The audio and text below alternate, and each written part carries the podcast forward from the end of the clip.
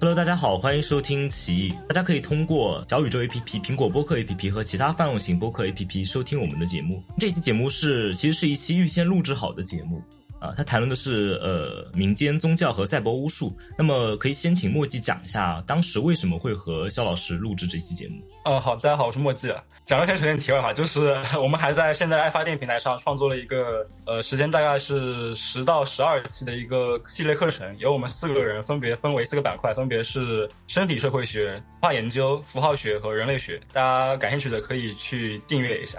我会把链接贴在我们的 show notes 里面，大家可以直接点进去。啊，对，是的。然后说回这个，这一个的话，呃，在预录的时候我也跟肖大概谈过了，然后这里。呃，换个视角谈一下吧，就是原来是听到一种一种对于宗教的划分，一种对于宗教研究的范式的一个理解，我感觉很有问题。大概有两点，我来分别提一下。第一点是从一个所谓的原始宗教，到突然转到一个现代基督教传统认知之下的一个成制组的、有组织的、有教义、有戒律的一个宗教体系的认知。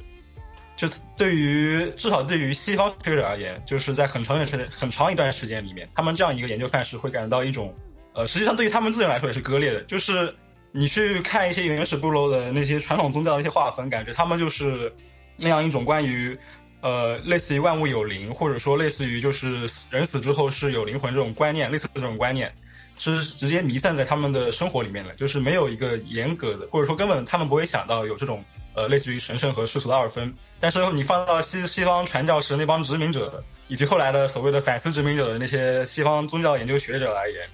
呃，他们在去看这些事情事情的时候，他们还是在想，这是原始宗教，然后我们呢是一个进步的西方宗教，或者说我们是这个进步的呃成体系的呃更文明或者说更有解释力、更有话语权的一种宗教研究范式或者说宗教的实践，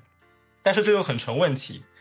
因为实际上，你在这里面用一种进一步的时间观来看这些东西的时候，你本身是处于一个，你是实际上并没有真正的接近真正的历史，你反而是通过分类，就是把路事情分成一类一类一类。而且我觉得其实是一种一种回溯性定义之前历史。对我这里讲的是它这个定义方式，就是你你先分好类，然后再看这个类哪个是进步的，哪个是落后的，然后觉得我们这样就是研究历史、研究宗教了。但实际上，你这个不是在研究历史，你是在把历史切片，然后分成。而且首先就是用一种科学主义的话语，然后反过来去把呃所谓的过去的那个宗教放在科学主义话语里给一个位置。但你的知识知识作为一种呃你的话语方式说话的方式本身，你的背景就已经是某一种特定历史形态了。我是觉得对，这种可以这么说吧，但是也不一定是科学主义。但是现在大众语境可能是科学主义吧。呃，对，现在因为我听到迷信那个字，我就觉得。就是呃，对吧？呃，对，关键是那天听听那那那套叙事下来，听下来感觉，感觉这不是搞宗教研究的人，说实话，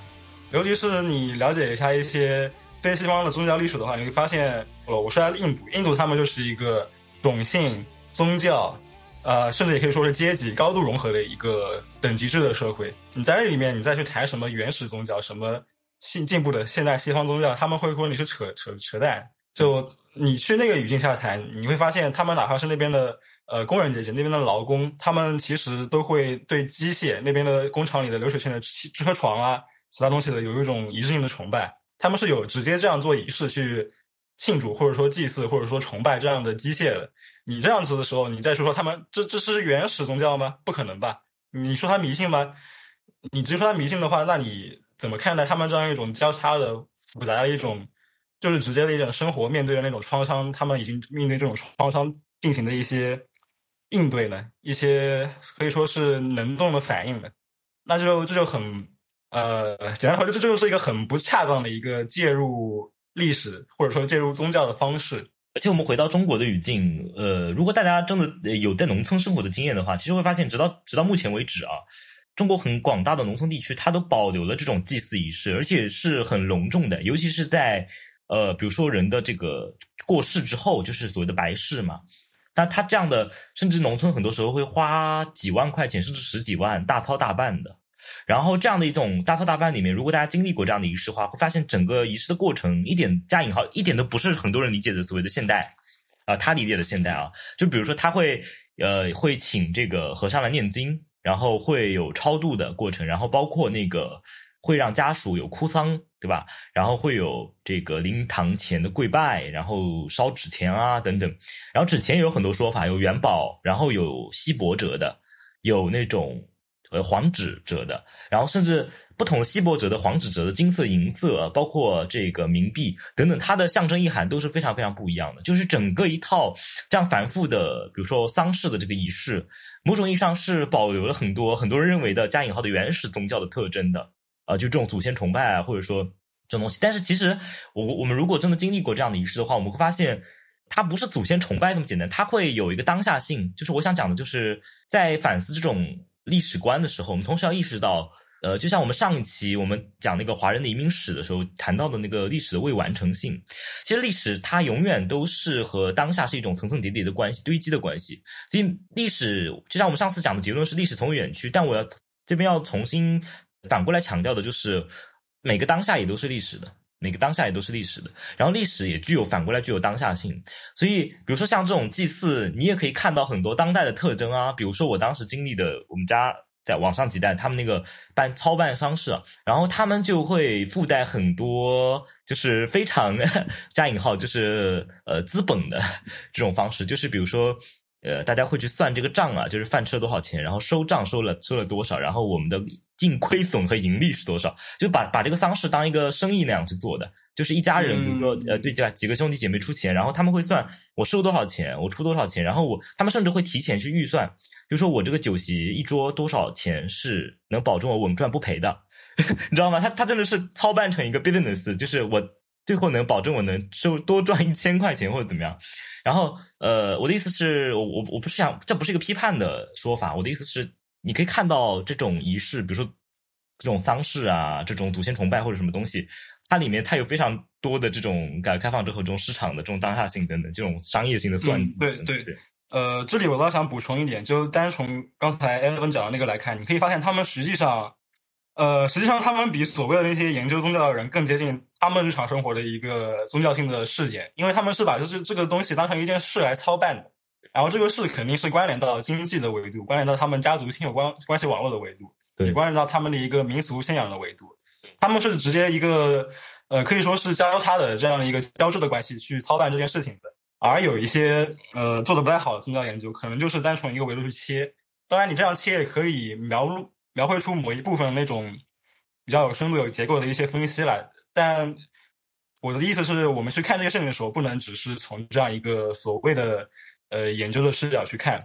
呃，包括我再补充一点，就是比如说你去问他们一些里面的一些东西的含义，比如说那些元宝而纸，这个我做田野我还是稍微了解过一点，就是他们那些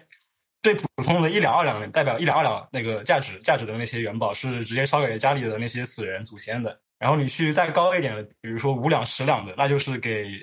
呃，可能是地方城隍或者说是地什么的，就是在他们那个等级制里面比较高的那些神灵的。然后再高一点的，比如说可能是也像黄金一样那种金箔那种类似的东西的，就直接是烧给菩萨、烧给佛祖之类的这些最高的那一层的。就是大家如果去看，就是相关的对于中国的宗教等级制那种象征的一系列等级制的研究，你会发现中国的这样的一个。嗯，一种观念吧，一种关于神灵信仰体系划分的观念，实际上是一个高度等级是高度和和某种世俗的官僚是相对应的、相相呼应的一个体系。当然，这里面其实是不是完全整全的对应，也不是一对一对应的，是有很多复杂性的。只是我这里大概给大家描述一下，就是这样一个等级制，实际上是高度对应了当地的，你可以说是以前农民生活，包括现代的一些人的生活。但是儒家最基本的教义嘛，就是礼嘛，秩序嘛，对，这是高度绑定的。这就是相当于也补充一下我们这一期后面那期我和肖预录制的那个节目里面会谈的一些东西，就是这样一个高度绑定的环境，实际上是直接由一个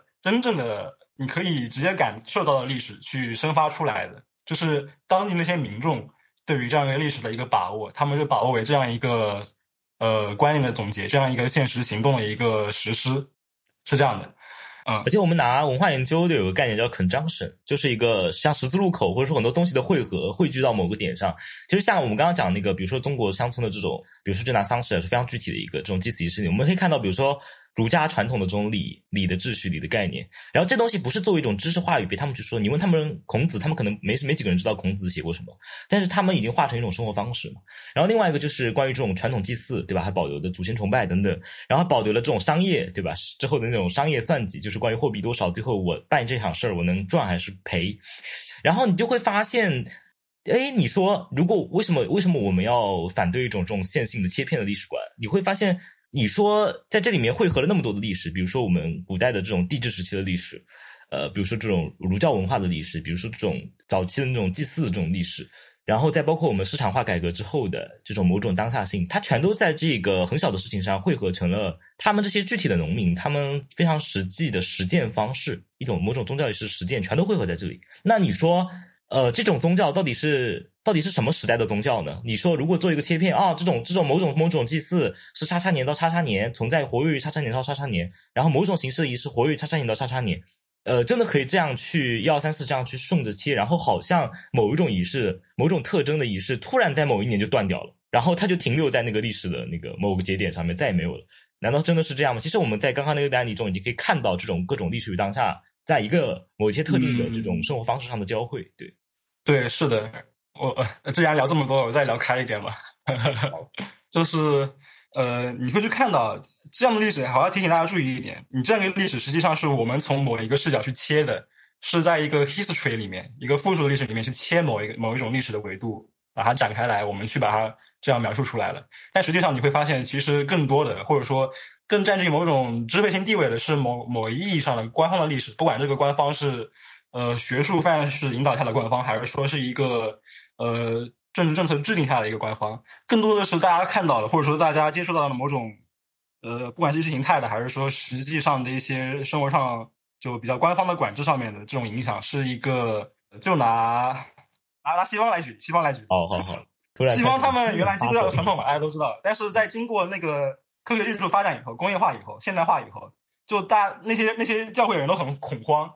因为，哎呀，我们没权利了，我们解释掌掌握不了世界的话语的解释权了。这不是上帝决定的，是由自然决定的。自然变成了某种像神一样，甚至比神更高的东西。然后这样上去就隐居幕后了。就是他们面对这样一个危机，包括现当时的那些西方人，他们那些信众也面临这样一个危机。然后这时候就有另外一堆宗教研究者出来了，分两派。主要主要，我大概简单描述一下：一派一派是觉得这个宗教要完蛋了，要灭亡了，我们想想之后怎么办吧。他一派是觉得这个宗教不会灭亡。呃，当然我不怀疑，呃，我我想说一下，可能是跟我记忆也有偏偏差，但大家这个意思，主要是到这一块吵着吵着吵着吵着，他不管他们怎么吵，后来形成了一个事实是，哪怕科学技术这么发展，在西方现在也有很多人变成一个仍然会成为信众，这是为什么？这就是我想讲的，就是你发现你去以某种不管是历史的宗教的还是怎样的一种视角去切的时候，你如果只是遵循某种权力关系引导下的一个一个制度性的定义。或者说是你一个回溯性的一个线性的进步时间观去定义这些东西，去预期未来会发生什么事情，这都是实际上是都不切入历史也不切入当下的。但是如果你去看他们之间那些西方现代民众的生活，你会发现，我们这时候需要考虑的不是什么宗教历史学或者说宗教研究，反而是要考虑的一种宗教发生学，就是不管在什么时代，在什么历史情况下，总是会有某种宗教历史被产生出来，或者说被催生出来。就是你要考虑的是一个主体，它为什么会。呃，产生这样的意识，或者说是什么样的环境造就了他这样一种生活的轨迹，直接把它导向了这样一个以宗教仪式或者说宗教实践、宗教信仰、宗教戒律为基本形式的一种生活方式。这个是我们真正的，如果你想考虑我们现在生活应该考虑的一个维度，是这样的。因为到后来他们会有一方面学者说。你看，现在其实是宗教世俗化了。我们宗教现在不是什么所谓西方基督教传统下的那种集体性的、社会性的一个有戒律的、很有组织的生活，现在是变成某种私人的领域了。是我们个体化的关于自己对于自己信仰的一种忏悔、拷问、一种践践行，以及对于现在的各种面临苦难的一种重新的一种去搏斗，或者说去向上帝证明自己的某种纯洁性这样的一个东西。你发现这样的一个情况。反而是高度和现在的科学化、现在的资本主义化绑定的一个东西，因为它变成一个私人的、自由的个体的东西了。嗯，所以其实恰恰我们要考虑，就是摆脱这种线性的或者去语境化切片的历史，就是要看到很多东西如何在当下特定的这个语境和情境中汇合，然后它变成一个具体的人们的生活实践，要把这个东西给呃真正的去理解出来、还原出来，你才能够真正的谈论问题，而不是一个空对空的一个意识形态辩论。所以这边也呃就是不不再多说废话了，然后我们先预告一下，我们后面大概可能一月十号或者一月二十五号的一期节目会去从当下比较流行的，也就是正正确三维度了，我觉得。我们可以从那三个维度，就是关于一套僵化的阶级叙事，一套本质还原化的性别叙事，或者一套这种政治正确化的种族叙事，简直就是当下大家用的最多的 一些政治辩论的话语。那么，我们如何去把这些叙事，不再让他们停留于一个简单的哦，你支持这个还是支持那个？你是哪个流派的啊？你是主张呃哪个？然后一句话就能说完那种东西，然后把它还原成有血有肉的一个具体的语境去谈论这些问题，不要让你的谈论只是停留在。呃，站队，然后搞一种话语上的身份认同，而是你真正在谈问题真正在谈问题。那接下来就请大家这个收听更为语境化、更为具体的关于这个民间宗教和赛博巫术的讨论。是因为刚好小宇宙看到另外一个人做的节目，就不点不说了，就反正也是刚好谈一谈，嗯嗯，一些巫术、宗教信仰方面的东西嘛。然后看完给给我的一个感觉就是。呃，一个是还是视角局限的，比较偏西方的神学和宗教研究。呃，虽虽然说，嗯，主讲人说是有一些人类学的一些介入的，但是看不出太多痕迹。还有一个是他的一些论断啊，呃呃，如果他是给我说这是哪个地方哪个地方写的，是一个某些人的定义，那我不会说什么。但是他没有说，有一点偏独断论了，然后让我感受下来，就是他把宗教理解为。呃，或者说把巫术吧理解为一种原始宗教，一种过去时代的残留，然后做了一个理性和非理性的二分，就是说巫术和宗教是非理性的东西，但是理性是什么，他也没有一个一个很好的界定。这里面他其虽然说是 考虑了所谓的宗教史，但实际上是完全没有历史存在。呃，不说西方了吧，哪怕说中国现在的，或者说是呃一种自古自古以来的一种传统，实际上。呃，之前我和他在群里面也聊的，就是很不一样。我今天就是上 L S C 的课，上完以后还感叹了一下，现在西方人的某种信仰生活，比如说我们课上举个案例，就是犹太犹太人，他当时搬到大概是二战之前吧，一战还是二战之前，搬到一个德国丹麦那边，想要融入那个地方社区，但是做不到，因为他们有很强的犹太教传统。然后呢？通过各种法律上的一种介入吧，反正有十几十年、十几年的一个影响。就比如说，当时一个皇帝颁了一个法，怎么怎么讲呢？就是不与犹太人某种就是建立工会、参与工会的合法性，让他们能正常找到工作，但是取消了他们的宗教上的某种特殊性，没有某种优先权或者特权了。然后因为这样一个法律的改变，导致了后来他们能够首先开启了一个机会，让他们融入当地的社区，其次。一系列演变之后，他们真的成为一个所谓的当地社区的一份子，一个共同体的一份子之后，他们开始把他们的宗教信仰、宗教活动、一个社区的仪式性的活动，变成了某种文化的认同。就这里面从一个 religious 转变为了一个 cultural，就这样一个一个现象的呈现，最后导致的一个结果就是，以前可能讲什么他们某种仪式信仰，或者说做某种呃信仰的公共传播，是是希望是希望。某种进步性的，对于他们来，对于他们来说，就是希望让他们的孩子变得更理性的。但是到了现在，如果你还在谈什么传统犹太教的一些教育什么的，对对于他们，包括他们自己内部社区的一些人来说，也是一种比较落后，甚至有点不敢羞于启齿的东西。就没人想谈这个了，他们只是把所谓的每天去拜拜那个去教堂拜一拜啊，或者说祈祷一下，当成某种社区身份的认同，而不是某种宗教信仰的认同。但这里面实际上又有一种很 模糊的界定了。呃，当然这个例子其实说的很长啊，总要说下来就是，我感觉这样某种实际上也是在可以说是治理出他们的一个结果吧。这样结果实际上，在中国古代已经实现了。哎，其实这个东西，其实在中国古代不是不是老东西啊，就是呃，孔子有一句话，就是那个“敬神有如神在啊”，好像是大概是这么一句话。就是其实我们中国古代的那种呃，是由某种知识分子所制造出来的这样一种宗教话语，或者说某种礼礼，就是某种礼礼教吧，或者说是某种呃仪式什么这种东西。其实，在早在我们的这个春秋战国时期，他们就很清楚，就是什么叫祭神如神在。那他自己都说了如神在，对不对？那什么叫如在？就是实质上没有嘛，对不对？他既然都说了他是如这个神在，那这个他自己心里也门清啊，神是这种他们知识分子搞出来的一个莫名其妙的东西。他所以他在写给皇帝的书里就写的那个，就是他用来写给皇帝看的书，就就就写的是那种呃祭神要如神在，你要虔诚。但他但他又告诉这个皇帝，你不能就是让百姓知道这些一些东西，对不对？对，所以这里面实际上他强调的是礼啊。就是中国的古代的那种类似于本体人的架构是礼是祭祀，宗教只是它的一个存在形式罢了。对，但其实这样一个结构，我们其实，在呃，如果我们看过谢林的那个神话哲学的话，你会知道，就是其实，在古希腊最早的时候，他们的神话也是这样的一个，就是内分为内部的密仪，还有一个外部的外部的典仪，这样一个这样一个比较。呃，划分成两个世界的这样一个情，这样一个情况，就是同样那些喂哲学家是那种，就是在宫廷不是宫廷，就是那种就皇帝所御用的那些制造意识形态的人，他们是在内部宣扬一种他们内部的神秘的那种典仪，但是在这个外部，他是通过什么？他通过一些呃被放逐出去的，比如像什么荷马。和斯多多德这种尤里尤里庇得斯这样一种写悲剧、写诗歌、写这样神话的人，去让外部的这些民众知道内部的那些东西东西是怎么运转，但是以是以一种被扭曲过的、被以一种很所谓庸俗的形式让他们知道，在这个过程中才出现了百姓口中的神，但是在内部其实一直都是一套仪式。哇，你说这个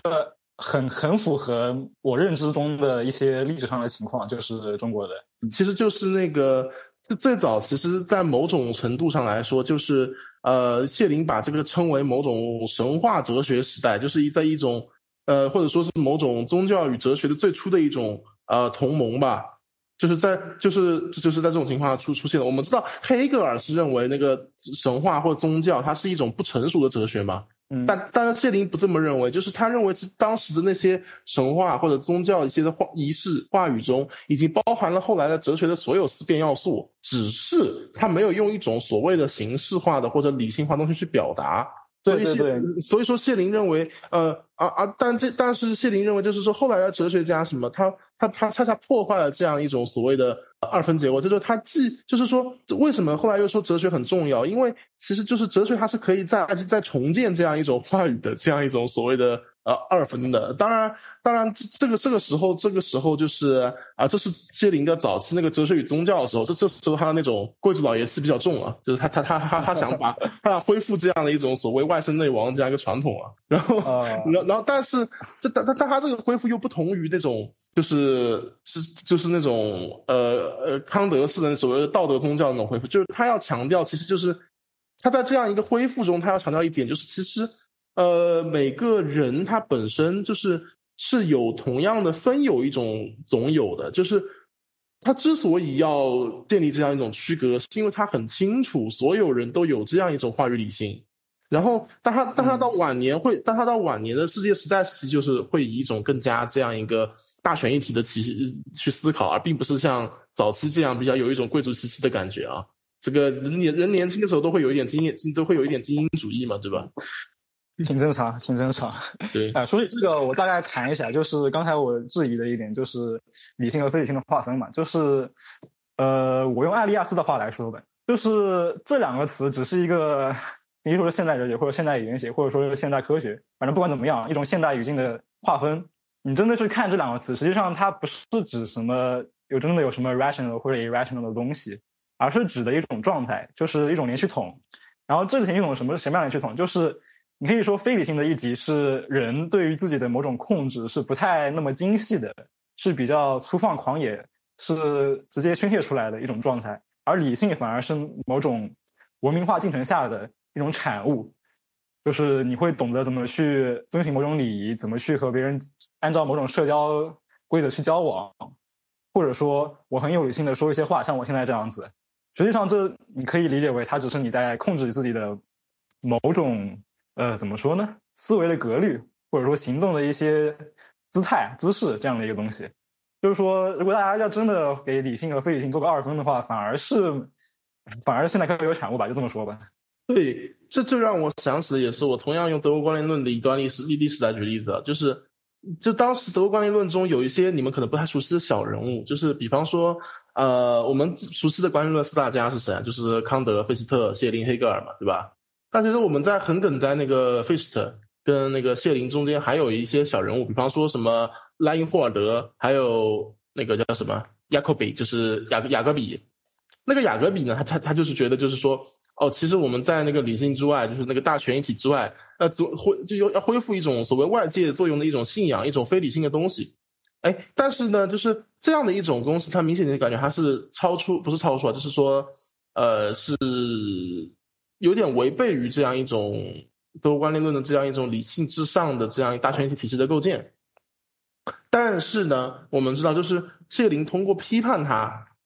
他他他就要说，实际上我们就是那个非理性的东西，它本身跟理性的东西，它是它们体现的都是同一种东西。就是就是，虽然这里你可能会觉得摄影早期会有点那种理那种本质本质主义的味道啊，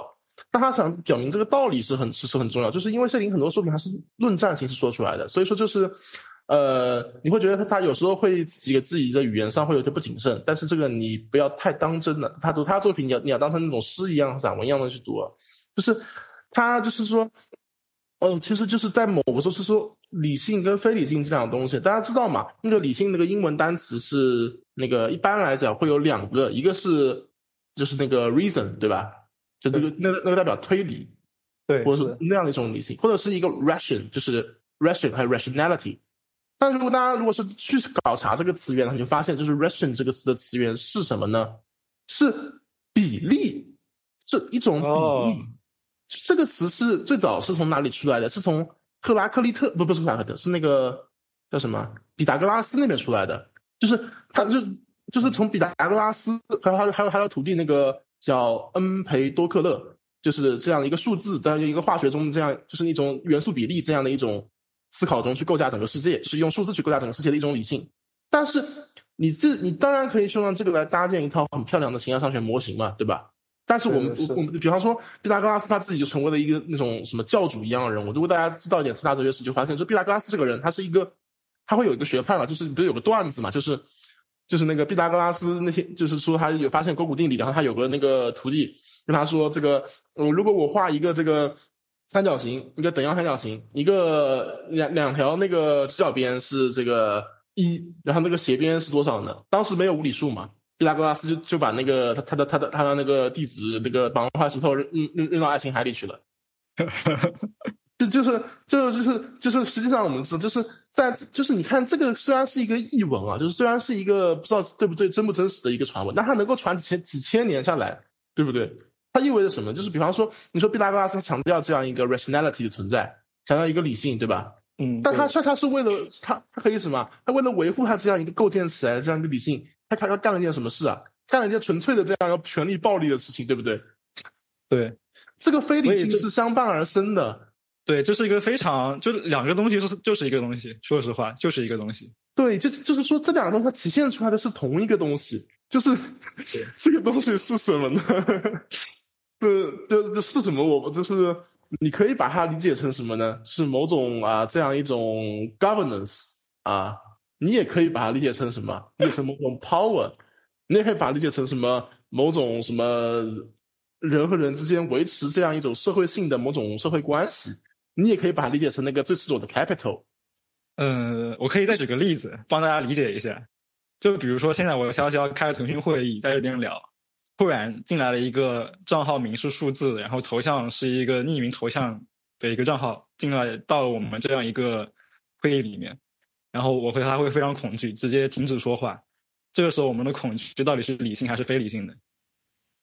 挺好的，我们应该不会不会召唤出这样东西来啊。对，但是问题是，你看这里面就你没法分这个东西，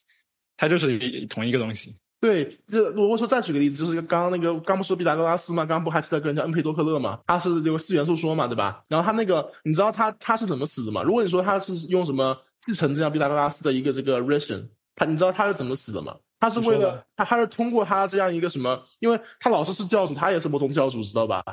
嗯，然后，然后，然后他，然后他为了证明，就是他，他这个是他他的这个四元素说是对的，然后他推出来那个什么上帝什么是什么灵魂是不朽的，也是对的。啊，没有上帝啊，就是灵魂不朽也是对的。他这个跳跳火山了啊。所以你看到没跟？我讲过，这个时代是，就是你把这两个推到极端，实际上是同一个东西。说实话，就是这样的。对你帮一个理，就所谓的那个 ration 的那个东西，给它推到某种极致，它会有一种自反性，它会就是这个也不是说我提醒谁啊，就是说，如果你把一套这样的所谓的秩序、将死秩序给它坚持到底的话，可能会带来一些反噬啊。就是大家、大家大家生活中不要固着于某项这个认死理、嗯认认死理啊！大家生生活中一定不要认死理，会给自己带来伤害的。确实就多了不谈了，免得真来一个什么头像进来了。然后回到回到我们一开始的话题啊，就是所以你现在再来看，如果你宣称巫术是某种原始宗教的残余，是一种非理性的力量，这实际上是件很荒谬的事情。就我感觉你说的这话，就跟上世纪那些神学家在说这种话一样，这不搞笑吗？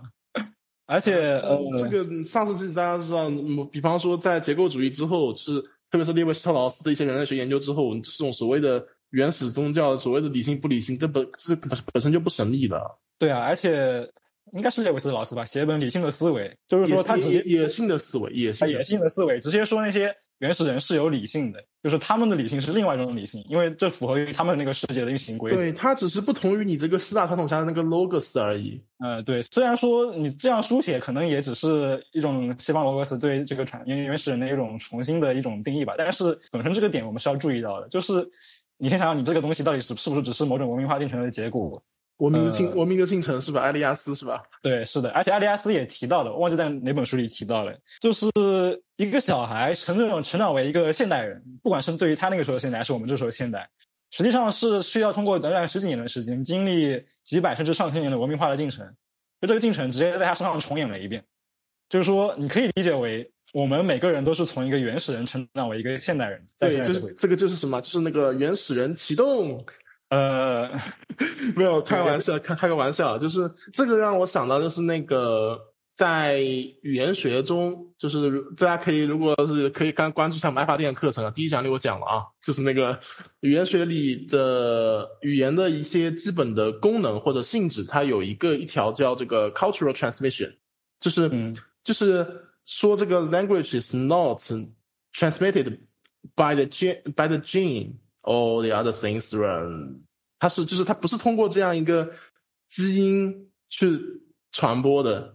它是通过什么？它是通过一代一代的这个文化去代际传播的。对，就是用社会学话讲就是社会化嘛，但是这个社会化其实是需要好好考考虑的一件事情了。对，嗯这个这个语语言它是传播，它是通过什么？是后一代去习得的，对不对？在一个文化社群中去习得的啊。嗯，但是就是对，如果说就是我我们啊，这个不需要大家有什么常识啊，你只要进来现现在去坐在这里，然后然后那个假设自己是一个什么语言都不会的人，你看你还能不能思维就可以了。就是就是你知道这个东西是这个东西是一个很很很很原初的一种东西啊，这这这是你的意义发生学啊。对，是的，是的。所以这时候我们再来看，比如说现在有什么新兴的某种赛博巫术，什么占星啊、塔罗牌啊，或者你再往传统一点方面想，什么现代某些中老年中老年人去搞什么宗教信仰活动，你会发现这不是说我们在召回某种传统时代的残余，而是说现在的某种装置竟然可以让我们在这样一个所谓现代的情况下，去重新激发起我们某些已经被呃，不管是遮蔽、杀死，还是说被遗忘的一些一些东西，在我们身上的一些东西。对，它恰恰恰恰是不够，它不是太不是让你想起什么。对对对，是的。这个这个我关于现代的一些讨论，大家也可以看我的课程，再宣传一下。嗯我第一讲里面也大概谈了一点。嗯，就是谈论我们，其实我们谈论这个事情啊，就是我们可以引入一个这个符号学的视角啊。这个下下一期我的课程也会讲到符号学，就是这里这里不妨稍微开稍稍疯狂宣传。这里不这里不妨稍微稍稍微先提一嘴啊，就是符就是根据这个啊，我当然这是跟这是那个国内一个知名的符号学者，应该也是目前国内里的符号学最德高望重的学者赵以恒老师的一本书，就是那个叫他的《符号学原理与推演》里的他说的符号学三悖论。那当然他说的是三悖论啊，其实也是三也也是三原理啊，其实就是这三个原理它是不证自明的，就是不是说不证自明，它是它通过某种呃自身证自身的某种自反来证明的啊。但这里我就我就略过它证明过程。呃，第一条是什么？第一条是唯有只有意义不在场时，才需要符号。第二条是不存在没有意义的符号，也不存在没有不用符号表达的意义。嗯。第三条是任何理解都是是一个理解，任何理解都是一个理解。对，就是哪怕不管这个理解是多么粗浅，多么呃多么不说不理性也好，就是多么的混乱也好，它都是一种理解。嗯。然后那个资本的动力学是意识的基本活动，意识有意识的基本活动就是寻找意义。当然，这个证明是因为意义跟意识的基本活动，它它是同时发生的，它不是某种先后关系啊。嗯，对对对，你这个就可以直接对照到我们之之前讨论什么，你去搞什么参股啊，搞塔罗牌，这也是某种意识发生学里面的活动，直接现实化了。对，就是实际上什么呢？就是既然我们的意识的基本活动是寻找意义。那我们看一下，如果当时为什么就是在一个生产力很落后的时代，为什么我们需要去有某种原始宗教，或者是有某种，呃原始人之间的一些呃一些幻想去填补这样的一些，比方像自然神，对不对？这种很原始的幻想去填补这样一些呃意义的空缺，它就是填补这种意义的空缺啊！你不给那个自然某些那种自然现象一个解释。它是真的会在意识形态领域，或者说你在某种人的这样意义领域发生很大的问题的。就比方说，你在一个原始人，你看到一个那个打雷，你我就问你怕不怕吧？你看到那个，你看到那个树突然一下子被雷劈，然然后着火了。嗯，我可以给大家再举点举点语境的例子吧。就比如说古代，就旱灾旱了好久，然后地上全都干裂了。那时候，如果你是没有某种话语的介入，你面对这样一个景象。你你你实际上是直接面对某种呃无根的无根无根的东西的，然后你会非常恐惧。但是如果这时候你说说了什么，我们起个雨就能怎么怎么样，你就会直接获得某种解脱，或者说对。而且这个仪式，大家不要以为是某种幻想，就是如果大家看史料的话，你会发现古代这套古代这一套是从上到下的一种严格执行。如果大家看过就是商代商商代历史的话啊。商代的开国君主叫陈汤，对吧？那个陈汤最，如果大家看过那个，就是虽然最近那个《封神》电影那个名字，那个因为他导演一些傻逼言论，他导致他这个 这个名字不太好。但是这个 就他有他有一段真的就是那个陈汤先，就是当时那个商朝开国皇帝陈汤先祖，他是当时是连年大旱嘛，对吧？嗯，然后就会有人用那个流言蜚语，就是说都怪你是这个用武力去。夺了夏朝的天命，或者说某种这样一个统治权嘛，然后，然后所以说是因为你犯的这个杀业太重，所以说什么什么的，然然后于是这时陈汤是一个这个很有魄力的君主啊，就是他直接给自己造了一个那个大鼎，他他说他他直接把他他直接封自己，就是你知道知道在古代这样的一个君主，他是会为了这样一些，他也许自己都知道这是假的，嗯。但他会，但他他这是某种现实，他必须要遵循里面的一些东西。对他必须要遵循里面的一些东西，不然他他他的统治又就是，如果说他把就是他自身是一个精神的异化，就是他当时的欲望已经不是他自身的存活，而是他的这个统治权能够传下去。嗯，是的。所以就是说，呃，就我们我说这个东西，就是其实是要引入一种赛博巫术啊，就是你你你会觉得很奇怪，为什么哎这些人会为了这种什么子虚乌有的一些这个什么塔罗牌什么。这种东西来来什么来付出这种金钱的代价啊，什么这些东西，你会觉得很奇怪。他们有他们有些甚至会花很多钱，但是问题是赛博赛博巫术本身，它这个形式这个形式它内容都不重要，就是它这个形式折射出什么？现代人为什么会跟那个先民一样，体现出某种用这种仪式来填补自身的意义呢？这是否折射出我们的某种？当然，大家知道，就西文就是那个英文语语境里面，这个 symbol 它折射到中文中，它是有两层意思，一个是象征，一个是符号嘛。就是他们有一种象征的贫困，这个是是我借的斯蒂格勒的一两本书啊，就是象征贫困来说的，用了这个词。就是说，当然这个你也可以就是用，比方说就是有一些我记得哪谁谁说的，就是呃，就或者马克思一句话吧，叫。呃，就是工业社会体现出某种商品的聚集嘛，资资资源聚集嘛，对吧？对的，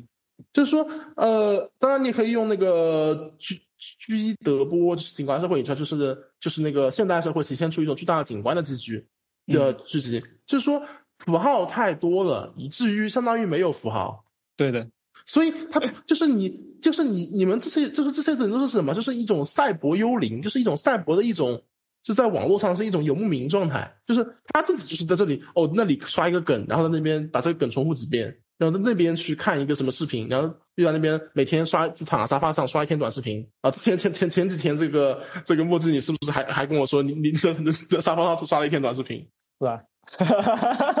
然后这个，然然后这个 read read read reading 没读是吧？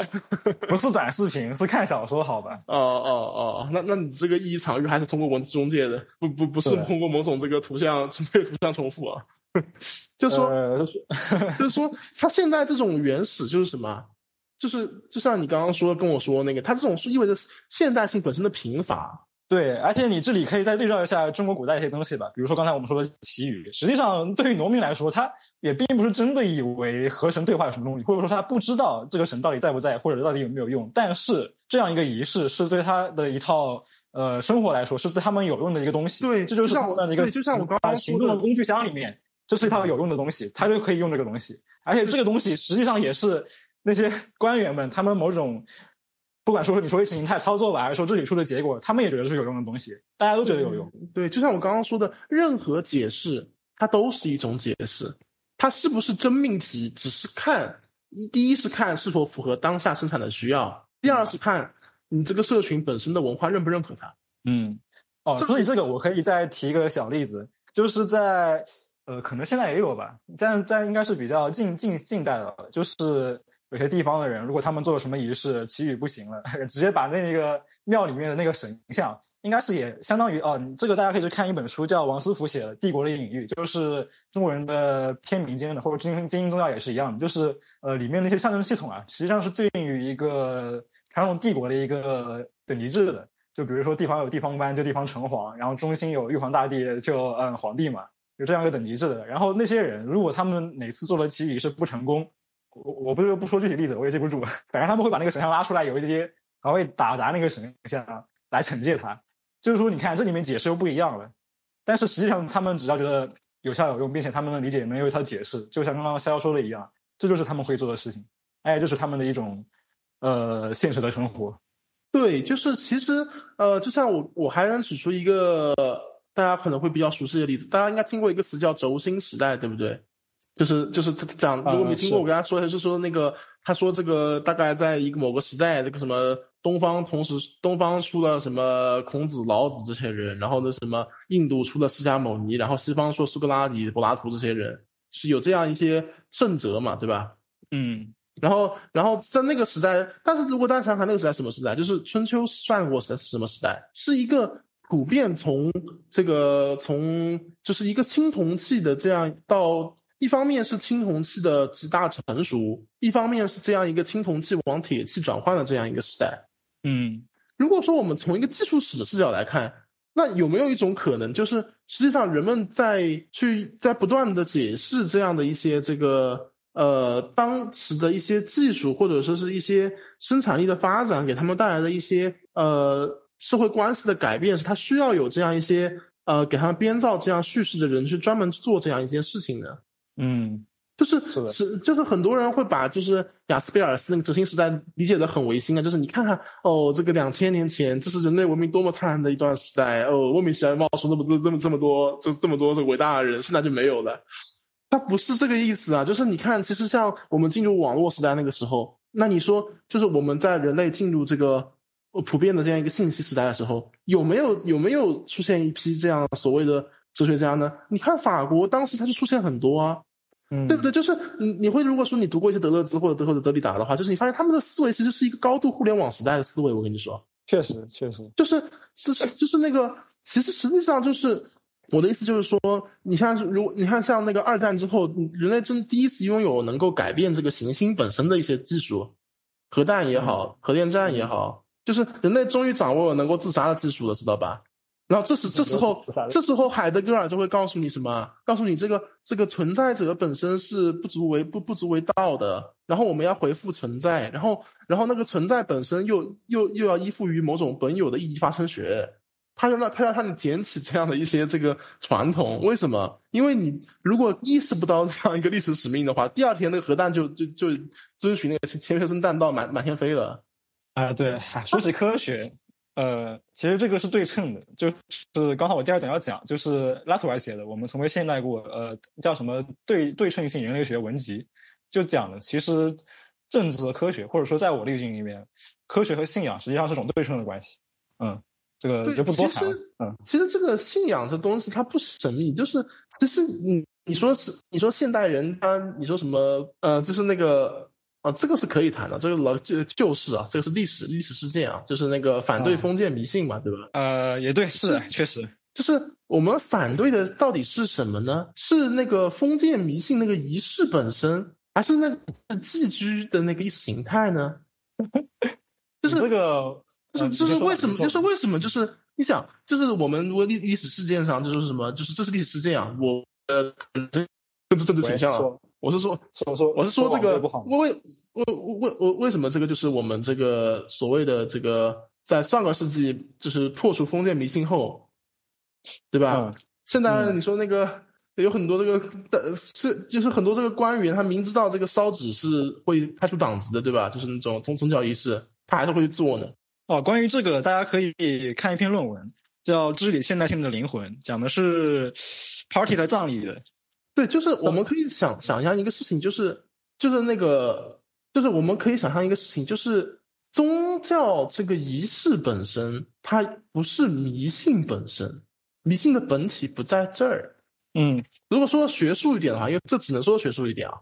说吧，说吧。迷迷信是你主体化时候那个预设，那个叫迷信，那叫非科学，是你觉得这个东西是永恒的。嗯嗯。而恰恰是。宗教仪式，如果说在生产力不发达、没有科学技术的时候，那个宗教仪式是唯一一个能够解除这个高度符号化的一个纯粹的一个能指预设本身的一个东西，因为对对对，是在这个过程中，它符号组成了某种文本，然后把你这个一堆故一堆之前的那些符号给你串起来了，它它变成一种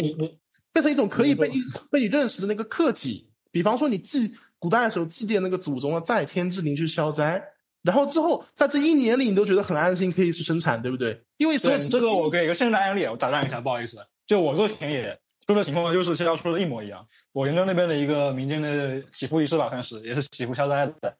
就是他们在一个日常的空间里面，就直接是居民楼家里面，小区高层小区居民楼家里面清出来一个神圣空间去做那个仪式，做完以后好像什么事情都没有了。就正常的去参与资本主义市场经济劳动，正常的去进行一个现在所谓的现代生活，就好像这件事情没有发生一样。但是它发生过了以后，就已经形成了刚刚肖肖说的那种效果了。嗯，你说你说完了吧？那么这里我们呃再引入一个这样一个呃符号学的一个基本理论啊，就是当然这个是我自己的符号学啊，嗯，当然这个当然也是跟别人，这不是纯粹我自己的，也是跟别人对话过的。这个这个是。也是基于学学学术学术大哈者的啊，大家可以放心。到时候发点大哈者的文献，大家可以放心使用啊。这个这个不会有人骂骂骂骂骂你是明哲的啊。呃，这个 这个就是呃，恰恰是就是这个就你刚刚说那个空间啊，那个客体化空间的形成。就所有人都是其中的一个个体嘛，对吧？对，一个只是一个结构性要素啊，你在不在场其实无所谓，但是你只是在场就已经足够了。对，但是一旦你就是我们说某种场域中的某些要素的时候，它本身是什么？是你把它，它那个东西不是物，知道吗？它是客体，就是客体跟物是有区别的。物是那个自在的，当然我不是说那个自物自体啊，物是可以被认知的，物是可以被解释的。但是你的你一旦把物给客体化之后，会带来什么？比方说你去认知一个。一本书，那个书里的就是一本，你看一本书，那本书里的它物，如果把书，当然书是一个文本啊，当然我们可以把文本是称称作某种物啊，可以这我们可以这样说，因为文本本身也具有无限解读性嘛，对吧？然后这个，如果你去看一本书，你说你构建了某套叙事，你说你懂这本书了，它就成为一个客体了。当你提当你提出这本，就是在在你下次重读之前，你你所。提取到这本书里的信息，它构成了一个你认知中这本书的文本客体，它这本书就不是物了。为什么？因为它被你片面化了。嗯嗯嗯嗯。那但是，然后这这就构成某种客体。那么在符号学理论中，我们可以什么？符号跟客体以及物这样一个三元关系组，就是我们讲符号的物化。当这个物化也是那个，就是不是那个，是那个。因为在四这个相反，我们就是之前我之前要强调汉语的贫乏性，但这里我要说英语的贫乏性，就是英语中恰恰我们要谈物化，我们这翻译是有问题啊。我们谈物化一般是一般是用哪个词？用用 objectify 对吧？objectify，嗯，哦不，重重音在前面啊，这个是这个是那个 ob objectify，就是那个它其实是它其实不叫物化这个词，这个词叫对象化或者客体化。对，就是这里面实际上也有一个两极，就是主体客体嘛，但是它其实是同一个同一个东西的不同状态了，可以这么理解。就是不，其实这里没有没有没有没有主客体二元对立啊，我们是我们的这这里的主体是一个纯纯粹的符号学体制啊。呃，我说的是传统意义上理解吧，就大家提一嘴。呃，就是就是实际上那个我们在符号学里，我们在用中文说这东西不会错，为什么？因为中文你可以合法的说客体化跟物化这两个人不是人，人们不会觉得它是一个词。嗯，是的，确实。然后但但是在英文里，现在没没有没有一个跟客体化区分开来的那个物化，就是用 sin 的动词形式，它是不存在的。哎，这还真是英语的局限啊！你这么一说。所以说，我们会在就是这里是顺顺便插一句，你会在很多英文讨论中，你会发现就是这这这里分不清啊，真的分不清。嗯，你你会发现，就英文很在很多英文的文献讨论中，他们会把客观性误以为是物质性，在语言中就暴露了他们这样一个西方两千年的罗格斯中心主义传统。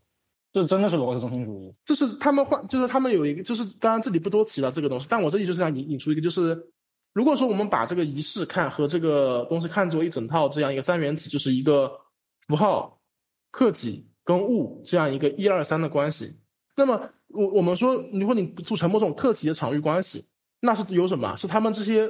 人扮演某种角色、某种位置，然后和他们之间的关系形成的这样一个场域，对不对？嗯。但这个场域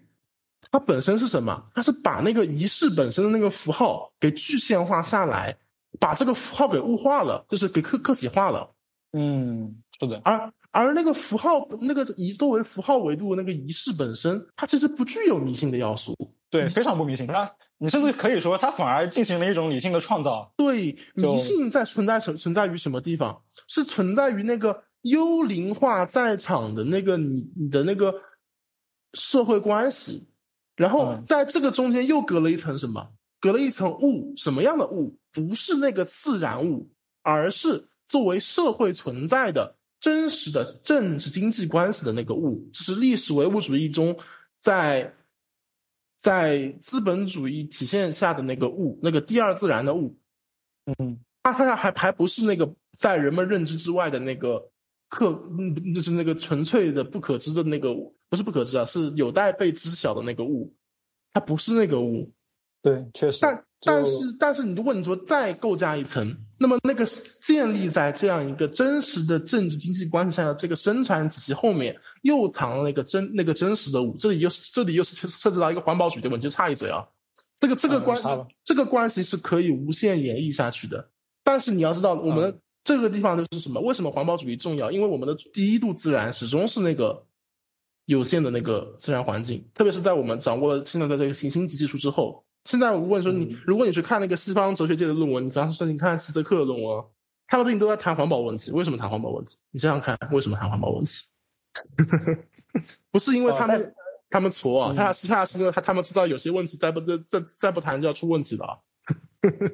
这个贝克谈风险社会里面也提到过，就是 大家都知道 nuclear 很危险，什么什么各种污染很危险，但这个风险好像是某种科学管控就可以管控得住的。但实际上科学也说不准这个风险有多大。但是这里面其实有一种某种某种神学性啊，就是在某种政治话语或者科学话语的保保障下，我们不会出现末世。嗯，就刚刚刚其实刚刚那个我还没说完啊，其实啊，就是就是那个其实刚刚那个仪式还可以继续往下说下去。刚刚说那个仪式客体还有物的三年滑落，我我再插一嘴可以吗？我再插一嘴，你继续说，就是给个大家可以理解的例子吧，就我听你做的，就那帮人那那帮那帮就是算是民间民间信众吧。他们去找那那些人来做游戏的时候，出于什么目的，或者出于什么原因呢？比如说家里小孩生病了，一直不好，或者说家里小孩考试一直不好，想要他考得好一点，又或者说出于某种呃，就比如说搬了个新家，想要保家里家里面人平安。你看这种就是实际上刚才肖说的，已经是有点那种物的倾向了，就是某种政治经经济要素的结果嘛。但是在仪式里面，他们就会比如说小孩身体不好。然后仪式里面就会给你弄什么文曲星下来，然后说保给你保佑保佑，就是实际上把它重新符号化了嘛。虽然说是一一种宗教化的方式符号化了，符号化了以后呢，他们又觉得好像安心点了，然后又能正常学习了，甚至有些时候会有点类似于自我实现预言的感觉。呃，当然可能考试还不一定，啊，其他方面可能有有可能的，比如说你看病，因为他同时也去看医生嘛，又看医生又看这个治疗仪式，那不就好了？不就哇挺好的嘛？而且心里也舒畅了，比你光看医生有用多了。因为你去看现代医生的时候，理都不理你，把你当当个产品过来，我检查一下没有问题就过了，有问题给你开点什么药，然后就过了。不像仪式里面还给你 某种某种人文关怀吧？对我们这里就是说现现代医学，因为它建立在整个科学化体制下，就是它是一个人体修理工。就是为什么？就是当我们说什么现代医学跟这样一个什么传统的中医和这样一种什么巫术的一种对立的时候，我们我们讲的这个对立，它不是一个两种医学对立，而是始终只有一种医学，就就就是要把人治好的那个医学。对，只有一种医学。但但是。但是现代医学它可以把你的器官治好，但是既然这样的话，为什么还会？如果说一切都是我很完美的，那个传统的东西它不会有插入的余地。对，你有这个余地的本身，就是因为他这个人，这个人本身就是没，虽虽然没有人本身啊，就是就是你你这样一个生存本身的这样一个实际的境况，它不再被关注，才会有这样一个可乘之机啊！插一嘴啊，当然我我要继续说是说我想说的东西的啊。对，就我刚才插一嘴，主要是想说，潇潇不要大家不要以觉得潇潇说的那个三元组是个很远的东西，其实很近。接下来我自己就要举例子，其实。哦，行，就是你举吧。就是我们实行，就是刚刚我说到这个，在三三这个三者不断滑动中，实施仪式时候是什么？是一式是符号的去符号化或者说个体化，它滑向这个场域整体的个体化，而第三。个物的出现，恰恰只有这三个这个场域中每个人都或者或者是完满结束，或者是都不能继续下去的时候才会出现。就这就是为什么这个宗教的这个意识形态它的凝聚力很强，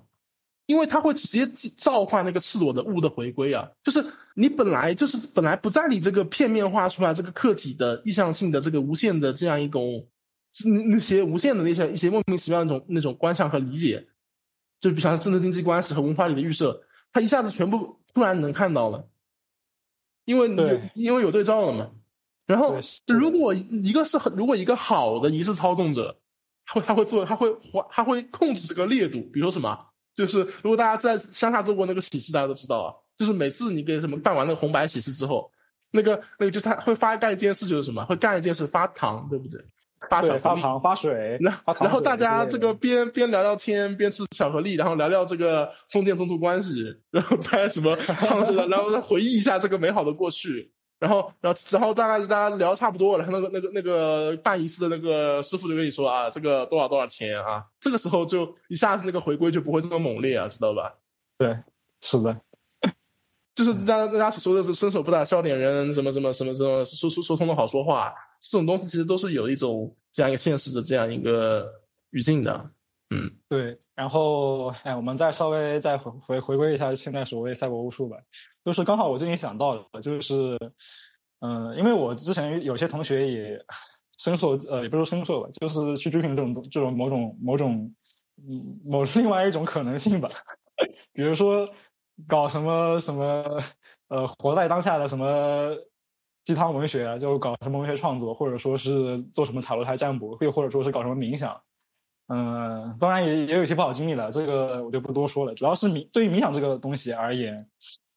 就我觉得它不是说真的让你真的去放空，而是说是需要你更精细的一种控制。你要学会真的控制自己，让自己进入所谓空的状态，呃，或者说让自己去呃主动置换吧，这么说吧。但实际上呢？你不能把它当成真的古代人那种冥想，实际上你是作为一个现代人，通过一套冥想技术，在自己身上重新的呃召回了一套可以说刚刚肖说的那种，你被你遗忘的那些东西，然后让你去进入一个冥想状态下的自我。就说这里面反而不是他通常意大家通常意义上的认为的冥想是让你获得某种解放、某种呃超脱、某种平静的状态的，反而是你。你可以这么理解，你是控制着自己去进入那样一种状态的。这个意味着，其实你是这个被现实打打逃逃进去的。对，而且你是要学会怎么更好的逃到那个状态里去。而且而且我跟你说，古代他也是逃。你如果看释迦牟尼的历史，你就知道他他他他为什么不想不想当国王。你你自己去看就知道。呃啊，对，这个我呃这个倒是一致的。我主要指的是就是一个历史语境都不一致吧。现在是毕竟资本主义社会嘛。是很就是如果说大家这里稍微批批判一下这个阿尔都塞、福柯还有这个库恩啊，就是啊 阿尔都塞的这个认识论断裂，福柯的知识知识型变化。还有库恩的范式转变，他们三个看起来引入了一个历史视角，对不对？就是说这个啊，我们的历史上这个有不同的认不同的问题是，这个福柯说不同认识型，库恩说不同的范式，但这个但这个变化之后就就变得完全不可见了，什么之前就是不一样，什么都不一样了，对不对？嗯。但是但是你会发现，就是这样一个后一个取代前一个这个东西，它看起来很历史，但它会有一种什么？是真的能切的这么这么这么干脆吗？就是真的不可见吗？那个中字真的消失了吗？那么这里如果说我们采取某种德里达视角，就是如果是如果这这个过程中真的不会有某种演绎发生吗？就是这些玩意儿恰恰在那个以后一段时间中，它会以某种社会机制在空间里继续展开啊。这个东西我们很很常见啊。就像我刚刚说的那个反封建之后，为什么那个仪式还在做？嗯，是的，就是恰恰是这个，其实恰恰是在每个这个断裂，你你认为的断裂的时候，它是一在一种多个这样话语系统中的一种竞赛。我用“竞赛”这个词是一种比喻啊，是个隐喻，就是一种 com 一种 compete 一种一一种这样一种 competition，它是一种多个系统存在于这。我跟你，而且我这要强调，它是一种政治竞赛啊，这个不是我危言耸听啊，它是一个多系统同时存在于不同政治体系之间，也存在于每个个体通过。当然，我们这期开始是讲那个赛博的一些宗教仪式嘛，对吧？存这里强，这个我们说通过，而且事实上就是现在我们的孩子大部分的 主体化构建过程中，这个网络参与因素很多啊。特别是我现在在这个这边这个搞一些这个支教活动啊，我这个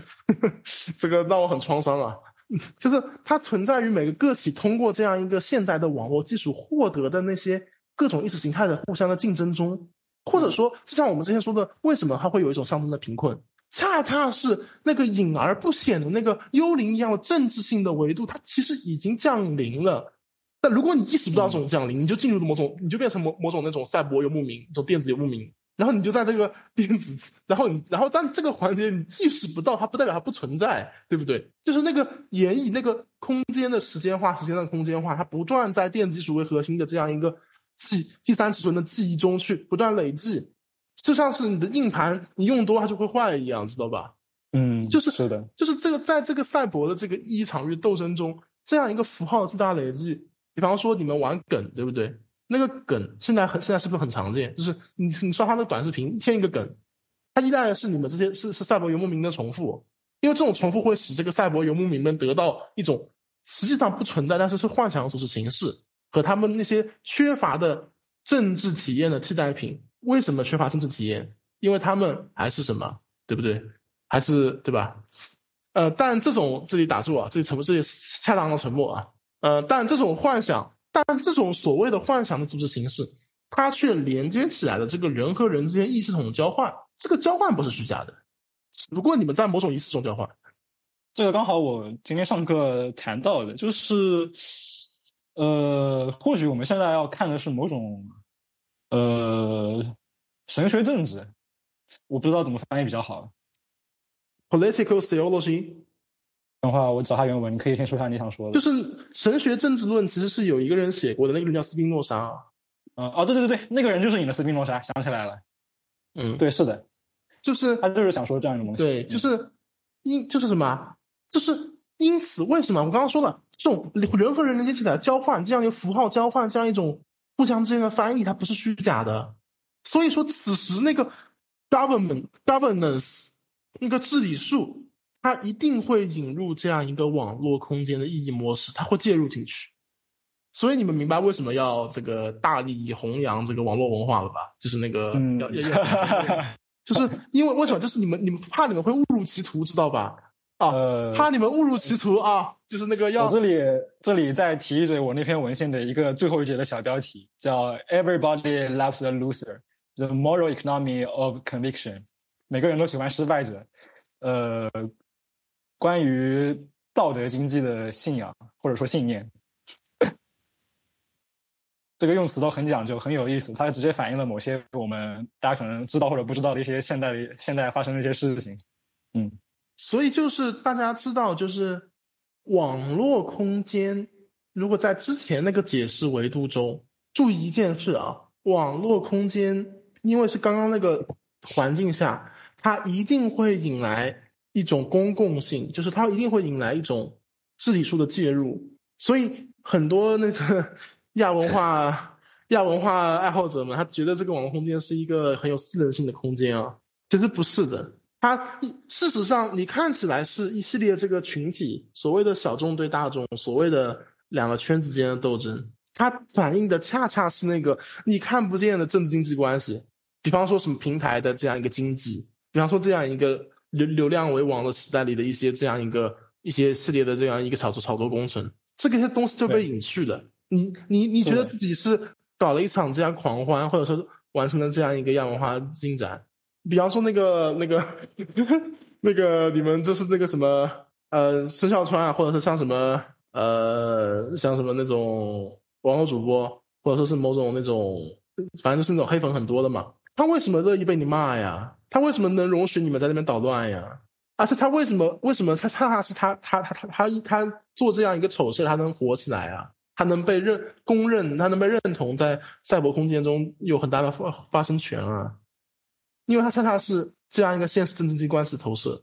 然后对，而且哪怕你说什么冥想塔罗牌占卜，你想想为什么他们要去这么做？而且大部分都是女性哦。而且就是在这样一个过程中，它是什么？它是在恰恰在每个人那里都会有一个。时间的错位，就是你的现实时间跟你在网络上度过的时间，它的它的那个跨度是一样，但是你你的那个认知是不一样的。然后那个总体上的一个主机是那个背后看着你那个东西，它的运行时间又是不一样的。然后你你从这三个时间哪个角度去看这个问题，就决定了你你的观察在什么角度。然后在，并且这三个时间每个都不是静止的。是不断有过去、现在、未来的，而且每一个都是受监控的。这里原原谅我说抽象一点啊，嗯，大家能大家能能明白最好，不不不明白就知道什么都没听到啊。然后这个你不是还你之前和我聊还举个例子嘛？郭太后的驾崩，对，郭太后的驾崩，对对，就是就是赛博祭祀恰恰是高度政治化的活动，它直接 介入当代的生命政治，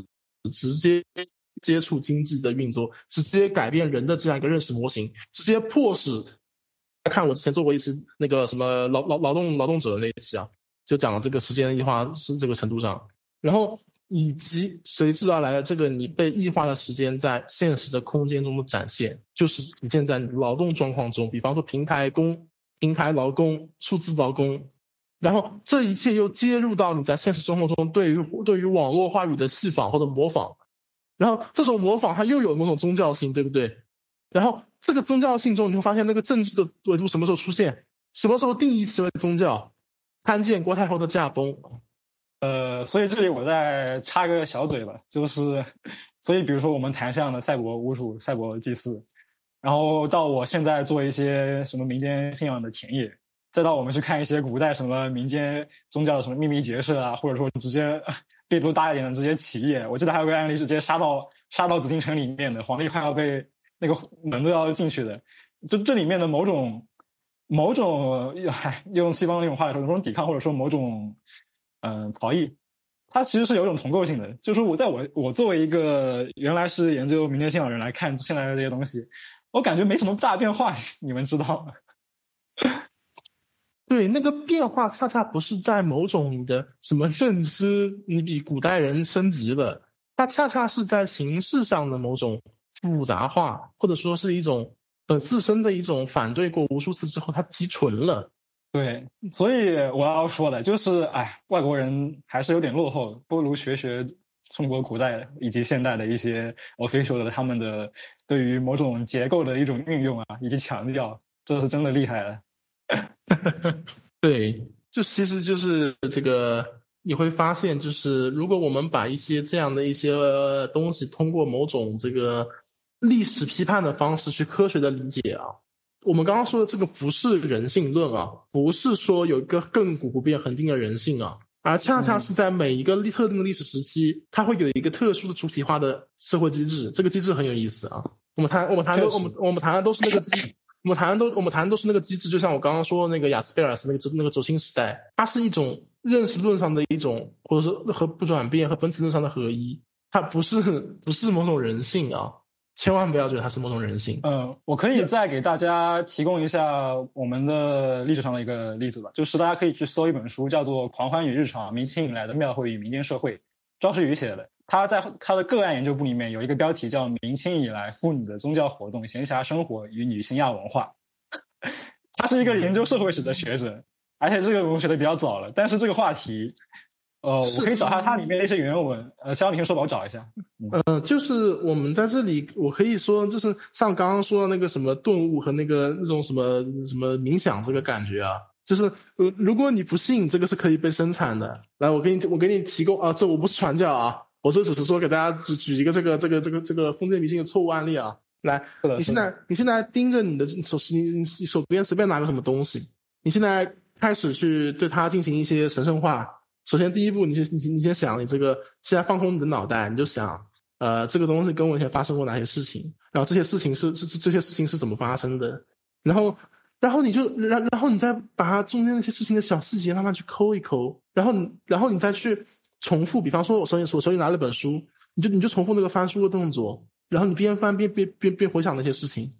然后你然后你就发现这个这个东西可以让可以让你坐坐在那边玩一个下午，然后这然后到到之后你的那些回想也会也会随着这个翻书的动作慢慢的消失不见，然后你在他人看起来就是就就就是你维持着一个姿势在那边一直在那边这样翻一本书一遍两遍三遍，为什么会这样呢？想想看你为什么会你为什么会对一个很再平凡不过的东西会进入这样一种失神的状态呢？有没有可能是这个东西本身有拿拿在你手里的时候，它有一些决定性的东西被遮蔽的？比方说这本书是怎么生产出来的？对，或者说，我再举个我以前感受过的例子，就比如说你要赶某个 deadline，或者要处理处理一些比较重大事情的时候，你会很无意识的重复一些动作，然后一直重复，一重复，好像让你疏解了某些东西。这里面也是有某种同样的一种操作在里面的，只是逍遥说的那个是可你可以主动去进入那个状态，而我说的是某种无意识的一种运作。嗯对我我的意思就是说，像你赋予这样一种某种这样一个动作的圣化，就是那种神圣的圣啊，就是它可以通过某种小细节的调整，去赋予它一种历史和结构的意义。这个意义是随便你怎么想，它都是有意义的，知道吗？然后你就像就像那些什么宗教不对冥想导师一样，他怎么说都可以。对，然后再把这个意义放到一个具体的历史语境中，你就觉得好厉害哦，对不对？这个东西其实是可以被无限复制生产的啊！不要觉得它有什么特别神秘的东西，当然这个这个胆子可以大一点啊，你自己可以做自己的上帝的啊。哦，然后我找到了，我找到刚才我想说的那个原文，就是在他那那一部分的第一节里面，我给大家读一下吧，比较长，小好你就稍微忍一下，不要打断我。好，嗯，好，就是以上这些地方官的榜式，至少说明了以下几个问题。我说的是明清时代吧，一是此时期妇女仍有较多的户外活动机会；二是这些活动往往带有宗教性质；三是这些活动与女性面临的社会压力和诸多社会限制有关，比如求子、转男生、娱乐和社会交往；四是这些活动与女性宗教师有密切关系；五是广大下层民众，包括这些参加这些活动的妇女之家属，都对此加以容忍，但却为上层官绅所深恶痛绝。而且，地方官的矛头并不是指向宗教领域，这些问题并不是宗教问题，而全完全是整顿风俗的问题。就是说，他们针对的这样一种妇女外出活动，就它里面谈，大家有兴趣可以看一下。实际上，是不是针对他们的什么宗教的活动有什么不好的，而是针对他们户外休闲闲暇的这种生活，感觉不太对劲，对于当事人来说。然后他后面还提到了，就是呃，我找一下，就是我们探讨明清政府对于宗教行为是否比较宽容的时候，必须要注意统治者对于宗教的态度与欧洲中世纪罗马教廷对宗教异端或世俗国王对基督教的态度有极大区别。呃，也可能是无意识的，也可能是西方学者的一些没有没有想明白吧。但是明清时候的统治者，许多表现出对于宗教行为的宽容的态度，实际上这不是一种宗教的宽容，因为他们自己通常并不是某种宗教的皈依者，并没有出于捍卫某种宗教而压制另外宗教的企图，而只是对各种意识形态或社会行为的自由开放无力控制或根本不想控制的表现之一。民间清明清民间宗教信仰的繁荣发展与儒学异端的出现、民间文艺的繁荣、社会下层地位的上升、人口自流自由流动等等现象具有共同的发生基础。呃，他们还提到，就是作为一个地方行政官，他一方面有两重身份了，一方面是作为国家秩序的维持者，要纳税，还要保证地方稳定；第二个，作为一个长期受儒家道德思想熏陶的士绅，他要对一切有违这种规范的言行做斗争。所以，他既是利国家利益的保障者，又是儒家伦理规范的卫道士。呃，所以说啊，赵世宇老师对于这个明清社会的分析还是比较有道理的。嗯嗯，对，就是实际上，当我们看到这些宗教的时候，你会发现，就是一个是历史批判的维度，一个是你可以把它还原成某种符号跟物的这样一个解离，就是你你多几个视角去看这个事情，你会发现不不一样的东西。你不一定有这个视角，可以是有限的。可以是无限的，也可以是从某种永恒的时间性去出发。你会发现有很，会发现有很多有趣的东西啊。那么这一次呢，也就是想给大家分享一下这种有趣的东西啊。这个绝对没有任何其他的。谈谈赛博巫术的嘛，对吧？赛博巫术。对，因为这个赛博巫术，它对于我们这个青少年的这个身心健康会非非常大的伤害啊。就是我们是对此情况表示表表示深深的担忧啊，所以说特意出了这一期这个对话录，或者是某种呃聊聊着聊着就是想录一期这个节目啊，这个也是就是这样简单一期节目啊，我觉得就是这期时间也差不多了，你觉得呢？挺好的，就这么结束吧。嗯，就各位再见了。就在这样一个就是对于这个青少年的进化中，是我们结束这期节目啊。好，好的，拜拜，拜拜。